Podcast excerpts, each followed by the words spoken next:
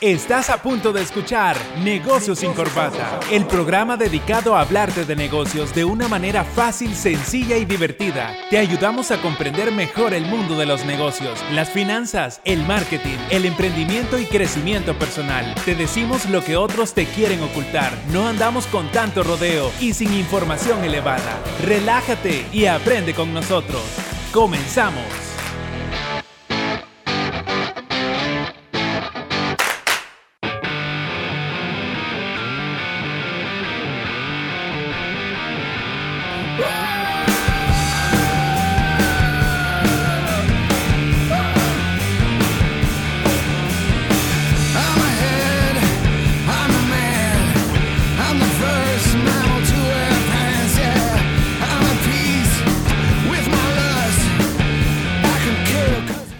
Buenas tardes, ya estamos de nuevo con buena música aquí en su programa Negocios sin Corbata. Y buenas tardes a usted que nos escucha y ya se sintoniza en Radio Asder. Recuerde que nos pueden hacer preguntas al 7235-4121. Un saludo a la gente que ya nos está viendo en el Facebook Live. Hey, ¿y cómo está, Javier? ¿Cómo con estamos? todo, con todo. Mario Financiero, ¿qué tal? ¿Qué- Súper bien, súper bien, como siempre. ¿Cómo han estado estas lluvias? No, tranquilo, pero uno tiene que seguir trabajando. Si aquí llueve, truene, relampagueo, lo que sea. El show debe em- continuar. El emprendedor sigue trabajando. Así es, dándole Bueno. con todo. Y hoy venimos con otra entrega de este su programa eh, Negocios sin Corbata. Estamos en el episodio número 10, chicos. ¿Cuál es este capítulo?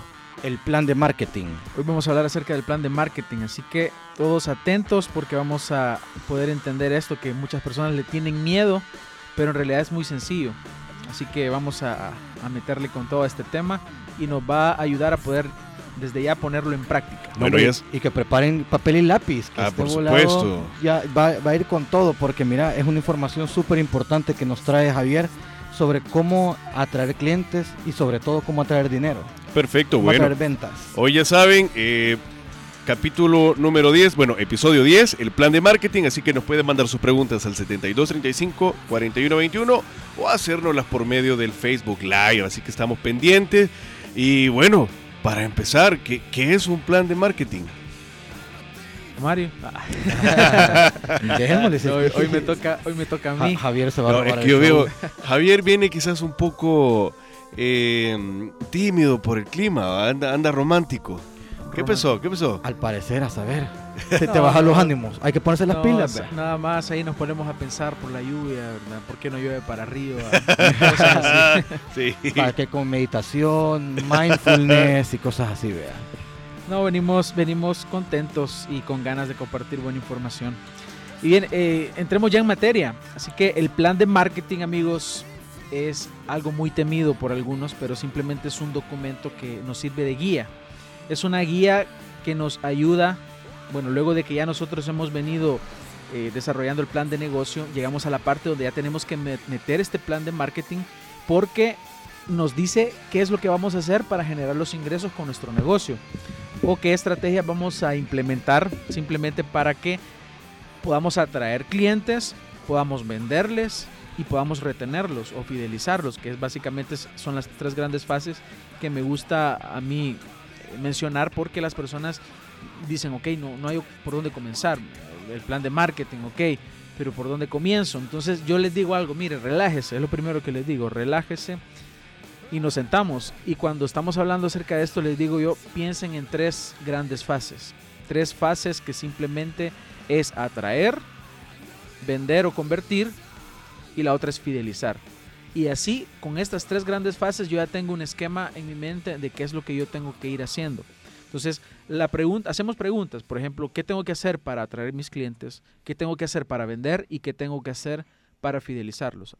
Al obtener esas respuestas, yo ya inmediatamente voy armando ya una serie de estrategias que van a servir para mi plan de marketing. Fíjate, Javier, que yo cuando, cuando estaba viendo esto de, de los planes de negocio y he estado en cursos y todo lo demás, algo que los emprendedores hacían bastante, y no solo emprendedores, sino que la- la- las personas que hacen un plan de, de marketing se enfocan únicamente al marketing y el plan de venta eh, está por aparte. Pero verdad que el plan de, de venta y el plan de marketing debería ser uno solo. Sí, yo creo que a veces lo- lo- las personas por la conceptualización que tienen hacen una gran diferencia. De hecho, hay personas que tienden, tienden a confundir, que piensan que marketing es solo ventas y por eso no se enfocan en las de- demás estrategias. Y por ejemplo, ven la- los aspectos como redes sociales. Ay, que eso.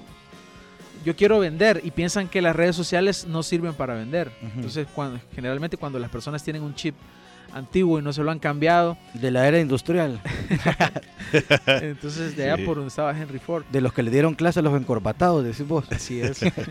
Entonces, no entienden que todo esto finalmente está jugando, están jugando en el mismo equipo. Entonces, para, para poder alcanzar los objetivos. Entonces, llegamos a, un entendimiento de que todos estos aspectos, redes sociales, sitio web, publicidad digital, publicidad eh, offline, todo este tipo de esfuerzos que puedes hacer y dependiendo aquí la, la- la marca o el producto o el servicio que se esté vendiendo, es que se pueden hacer diferentes acciones, pero debemos entender que finalmente todo es parte de un, todo. Entonces eso es lo que nos va ayudando a nosotros a avanzar. Entonces no lo vemos de forma aislada. Entonces, claro, eh, es importante entender que hay aspectos que solo, solamente son digitales porque utilizamos canales digitales y otros que son offline. Pero nosotros cuando ya tenemos un punto de vista más integral buscamos que toda, todo, toda la estrategia se vaya integrando. Ok, mira, solo una, una consultita, una pregunta. ¿Cuál es el momento exacto en el que vos implementás tu plan de marketing? ¿Cuándo empezás a idearlo? ¿En qué momento es cuando ya decís, bueno, ya tengo esto, voy con el plan de marketing? ¿Desde qué momento vos ya empezás a darle mecha a esa... Bueno, cuando estás en la fase de planificación, lastimosamente las personas eh, se lanzan y simple- simplemente tienen una idea de cómo podría ser yo para atraer clientes o para vender. Pero obviamente lo ideal es que lo planifiques con anticipación y luego te lances. Por eso estamos en, en la parte del plan de negocio. Entonces dentro del plan de negocio está el plan de marketing. Porque al final imagínate que le vas a presentar este documento a inversionistas. Entonces el inversionista necesita saber si tenés idea de cómo vas a hacer para que ese negocio sea rentable. Porque si no, no te va a dar el- el dinero. Sí, muchas, muchas empresas así hacen. Muchas empresas se tiran al agua y ahí ven a ver si pueden nadar. Entonces no, no hacen Sí. una planificación previa y ahí, y ahí se gastan un montón de recursos y todo lo demás. Y es súper importante el plan de marketing. Fíjate que a mí, me- a mí me pasaba algo. Yo lo que hacía con mis redes sociales es que yo empezaba a pautar, yo empezaba a poner publicidad y ese tipo de cosas y no tenía una estrategia atrás.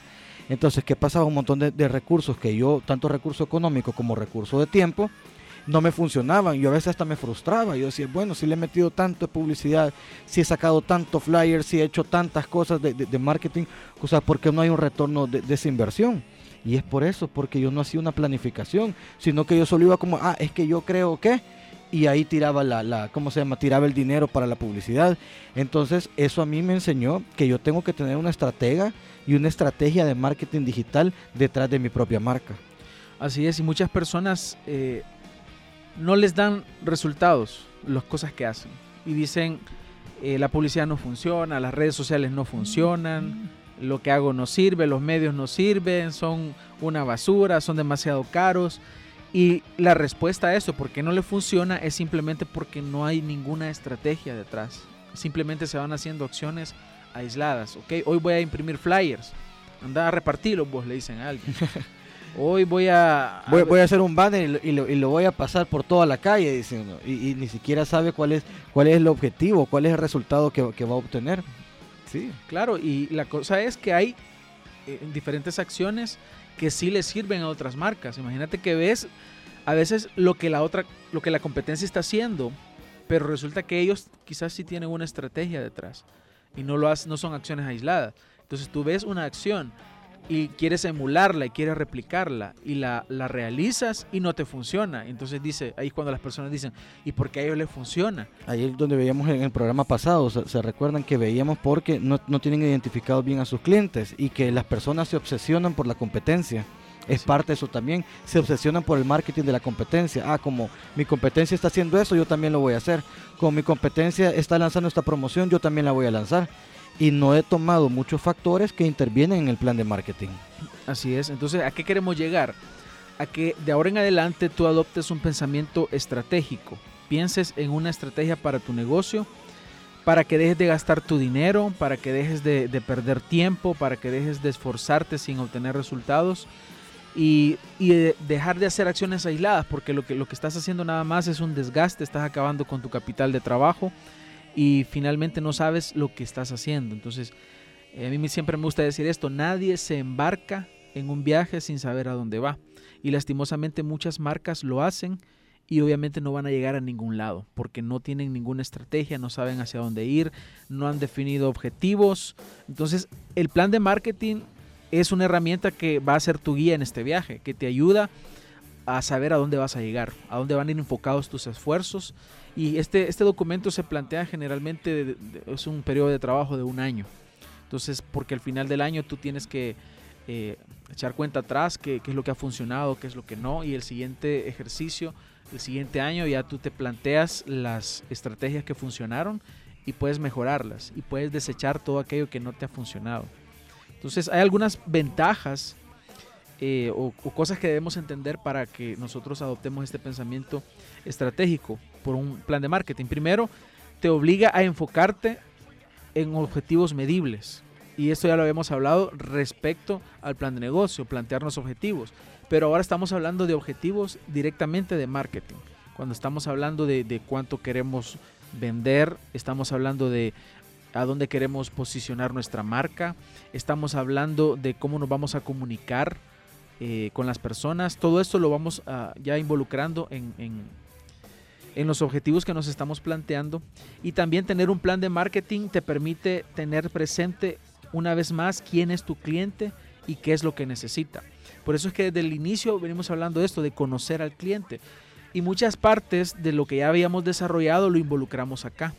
Aquí ya viene la ejecución prácticamente. O sea, la, la planeación y también la ejecución. O sea, planeación de objetivos, ejecución, porque en los episodios anteriores que hablábamos de la propuesta de valor, que hablamos de los objetivos, que hablamos del DAFO y todo eso, todo eso sirve para eh, este tipo de planes, porque acá ya cuando empezamos con el plan de marketing, o sea, ya empezamos ya a la, a la parte eh, tanto estratégica, pero también la parte operativa. Los otros episodios eran más estratégicos, pero ahorita ya va ya la parte operativa. Ok, ¿cuáles son los planes? ¿Qué vamos a hacer? ¿Y cómo lo vamos a implementar? Así es. Fíjate que yo he visto un par de situaciones que he observado en otras personas cuando han armado sus planes de marketing y es que se desinflan o se desmotivan porque ellos esperan hacer una inversión dentro de medios, medios alternos, eh, medios digitales, pero esperan un retorno y a corto plazo. Entonces, ¿cómo, ¿cómo hacer un plan de marketing que no te ahogue? Y que sí te permita tener un retorno a largo plazo. O sea, ¿dónde, dónde eh, ideas ese, ese, ese pequeño paso para lograr este tipo de, de objetivos? Fíjate que yo creo que mucho depende también de la fase en la que te encontrás en tu producto, tu servicio. Si lo estás introduciendo, tenés que hacer obligadamente una campaña de reconocimiento de marca, por ejemplo. Entonces ahí directamente lo que estás haciendo es posicionándote en la mente de las personas, o sea, para estar en el radar de ellos. Simplemente que vean tu marca, que vean que existís. Eso es la fase de la introducción y un poco ya menos en la fase del crecimiento. Cuando ya el producto es maduro, ya no es necesario hacer ese tipo de, de campañas tanto. O sea, se puede hacer, pero no es tanto el enfoque, ya es más a la venta. Entonces, al principio, obligadamente, sí va- vas a obtener algunas ventas, pero tu enfoque no tiene que ser tanto las ventas como el hecho de poder eh, que la gente te conozca. O sea, Ujú. que la gente- Bueno, y las marcas grandes ya determinan fechas específicas en el año donde ellos lanzan su, su campaña, que por lo Sí. general son de tres, cada, cada tres meses o a mitad de año o a final de año. Creería yo que vas, vas preparándote y cuando ya tu empresa Sí, ya tiene el ya es conocida como, como tu objetivo es, ¿verdad? Ya logras vos posicionarte. Bueno, teníamos, conocíamos ahí una empresa de, de donas, no sé si la han escuchado por ahí, que en septiembre sacaba ahí su 2 por 1 ¿verdad? O sea, ya creo que lo, lo volvés como una tradición también para tu consumidor. Claro, claro. Ese, como dice Javier, depende en, en qué situación esté tu empresa, tu marca y tu producto o tu servicio también. Porque, por ejemplo, una persona que va iniciando, un producto que va iniciando, eh, la rentabilidad va a ser a, a- ¿cómo se llama? va a ser a largo plazo, o sea, tiene que haber un tiempo en que las personas lo conozcan, el mercado lo apruebe, porque eso es bien importante, el mercado tiene que aprobar esa campaña de marketing, Y el problema es que todo lo queremos rápido. el, la inmediatitis aguda. Ay, no, Sí. O sea, el- el- debe lo- ser un proceso. Claro, por eso son procesos y por, y por- y por eso es que tú te trazas objetivos a corto, mediano y largo plazo. Pero la rentabilidad, la mayoría de cosas, la rentabilidad va a estar a largo plazo, porque a corto plazo tal vez puede ser alguna estrategia para sacar inventario, por ejemplo. Que tú tengas algún producto, bueno, yo voy a sacar inventario para, tal vez lo, voy a recuperar los costos, ¿verdad? Pero si tú estás, por ejemplo, las personas que están iniciando su producto o un servicio, tiene que haber una etapa, o sea, hay una etapa de crecimiento y todo lo demás. Pero lo primero sí es que la- el mercado te tiene que validar esa estrategia de marketing. Porque si el mercado no te, ¿Y cómo te la va a validar? Fácil, con las ventas. El resultado va a ser por medio de las ventas. Sí, cuando nosotros decimos que el enfoque no tiene que ser al inicio de las ventas, no quiere decir que no se va a vender. Tienen que haber ventas, van a haber ventas, porque desde el momento que empiezas a ponerte en el radar de las personas, ya surge la necesidad de conocer la marca, probar el producto, probar el servicio, pero eh, debemos esperar un retorno de inversión dándole más tiempo. Entonces, tampoco quiere decir que únicamente voy a entrar con una campaña de reconocimiento de marca. Puedo también entrar con otra campaña al mismo tiempo que ya ofrezca una venta. Entonces, se van complementando estos esfuerzos.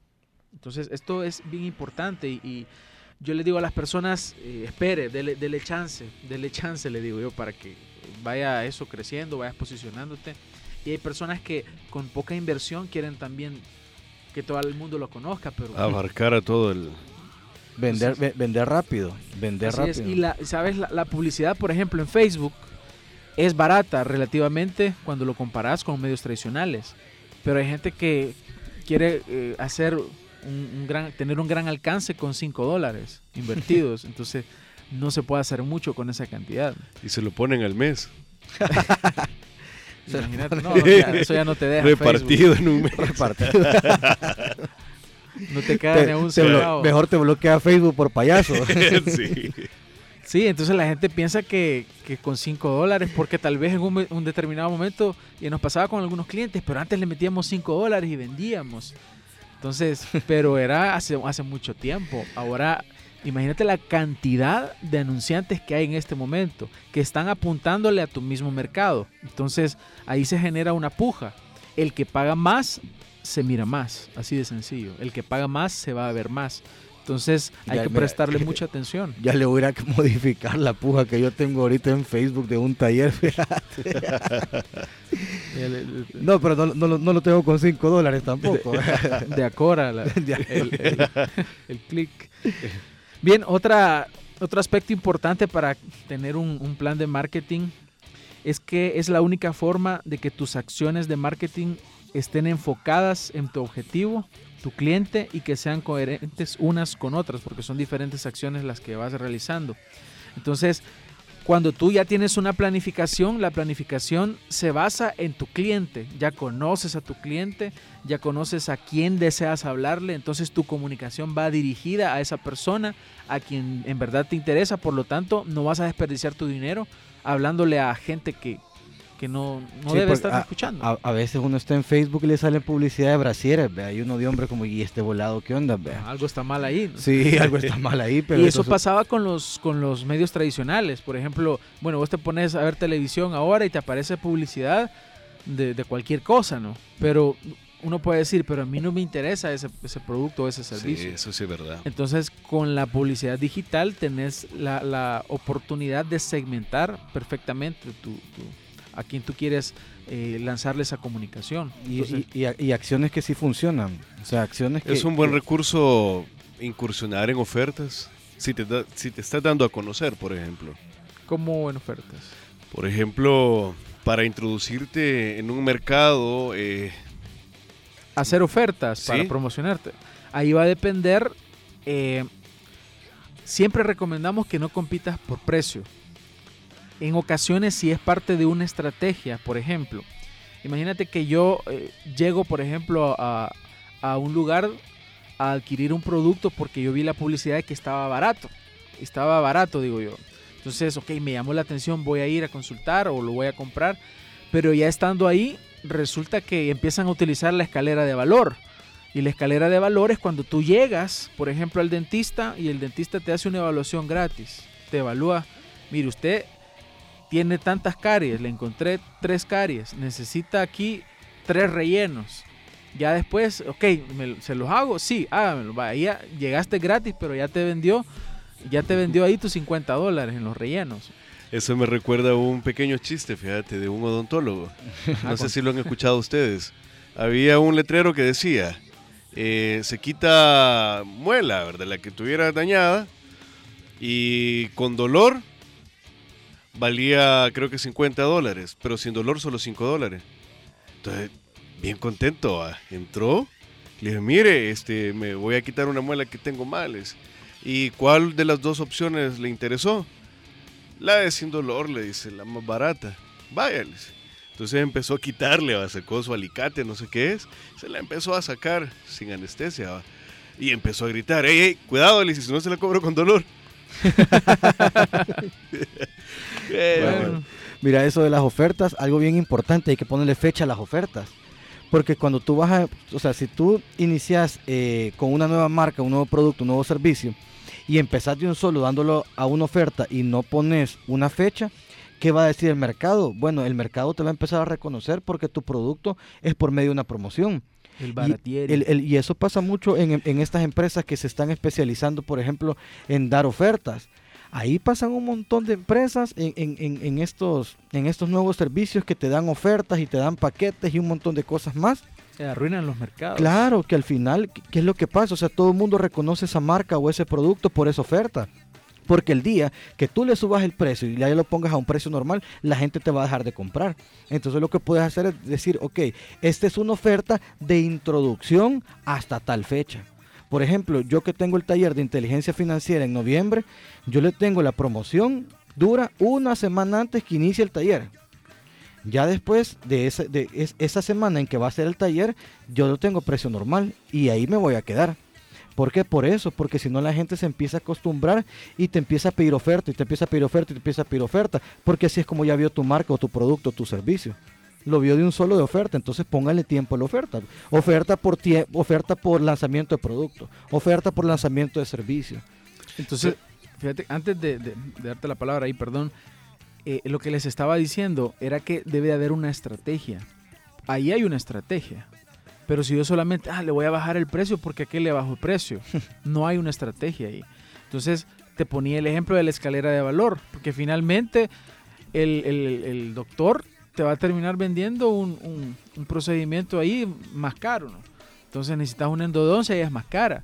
Necesitas eh, un implante, es más caro, más de 1.500 dólares, 1.200 dólares estamos hablando. Entonces, pero comenzó por algo gratis. Entonces, ahí hay una estrategia. Si le vas a bajar precio, tiene que haber una estrategia detrás.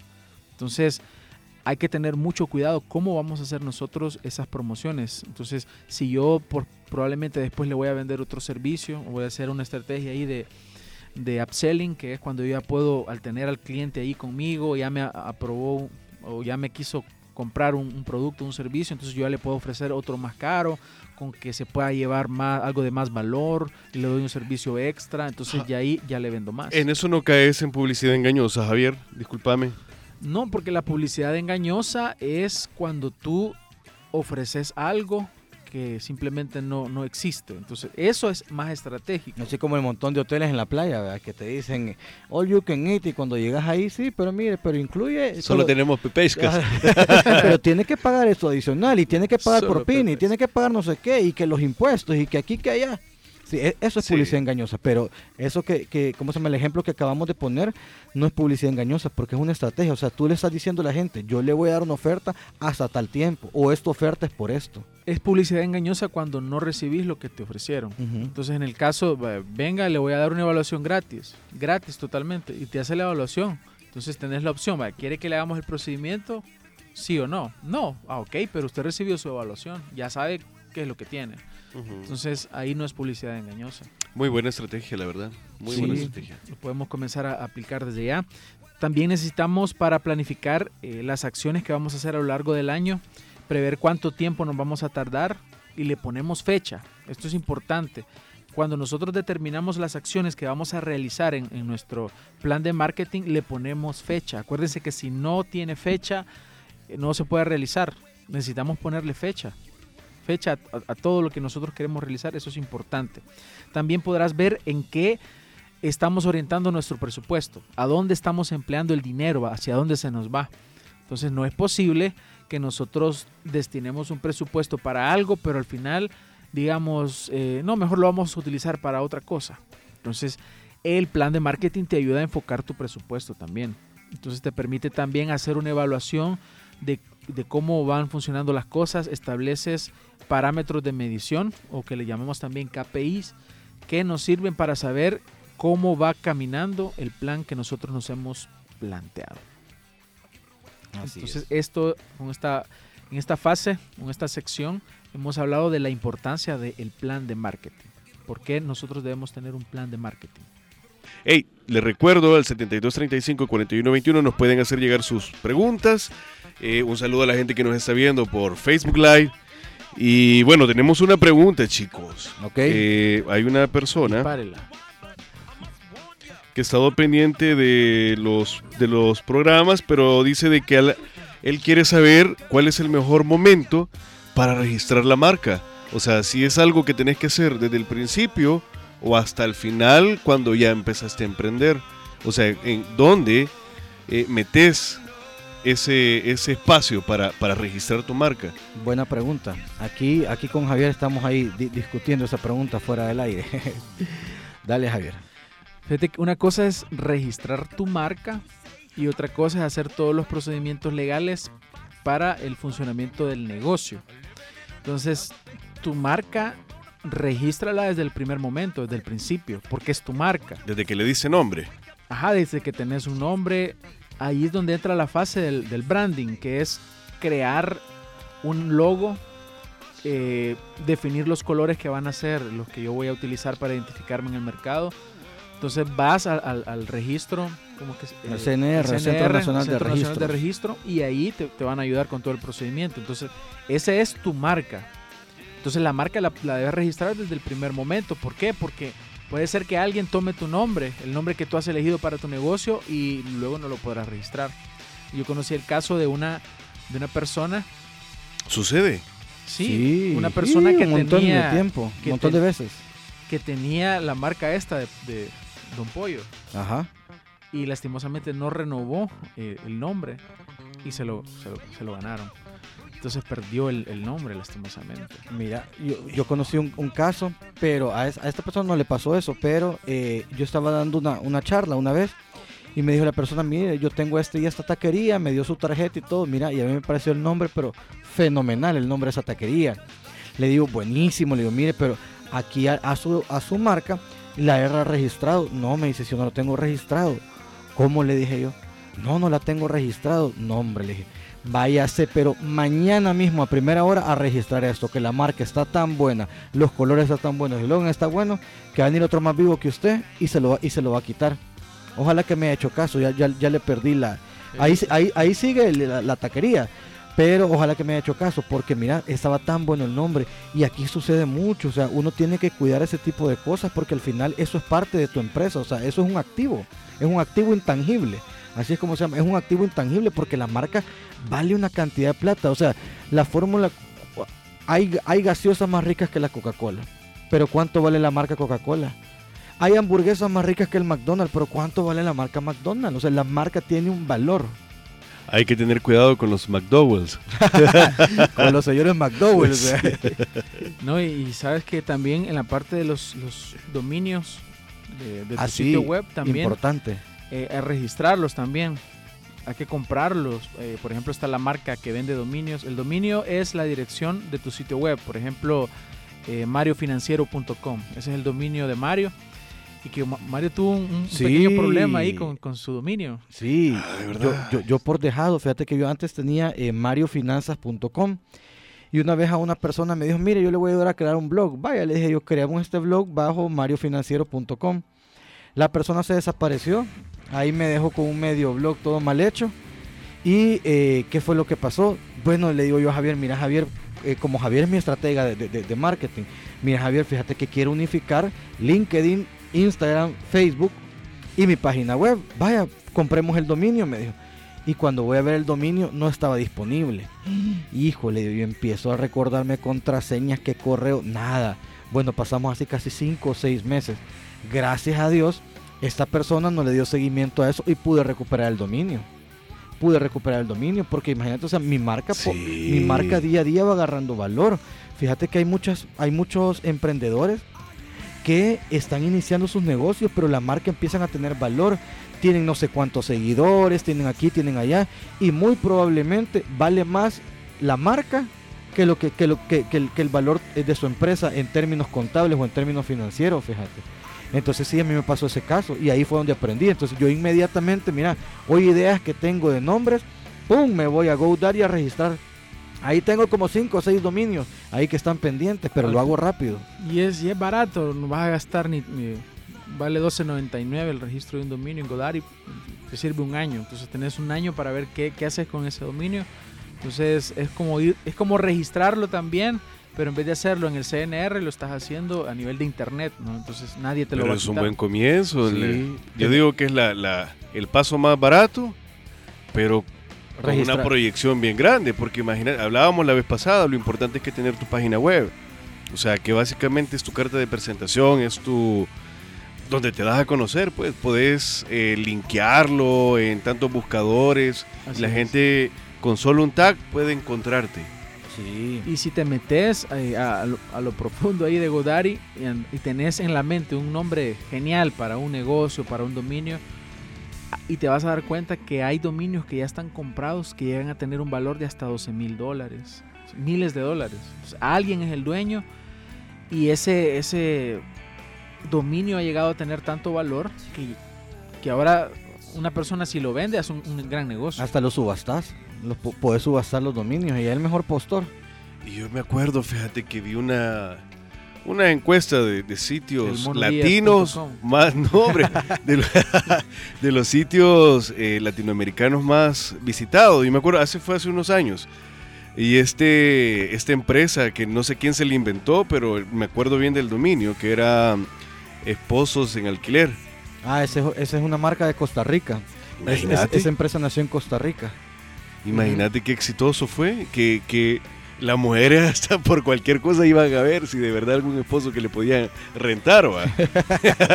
Pero no, creo que es- son fontaneros y hacen todo Para tipo de cosas para... reparaciones. Sí, sí, hacen todo tipo de Sí, reparaciones. ya Sí, que, es el una se- marca ya de que el Costa Rica. señor cuando llega solo llega a dormir. A rascarse la panza y a ver Netflix.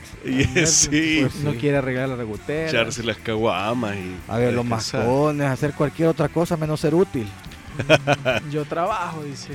Y, a- y a- Trabaja otro. y vino esta empresa y vio esa oportunidad de negocio. Aquí creo que por el nombre, fíjate que no fue muy, muy así que pegó, pero en Costa Rica es una empresa que va de crecimiento. Es muy buena en Costa Rica, se- son bien conocidos ellos.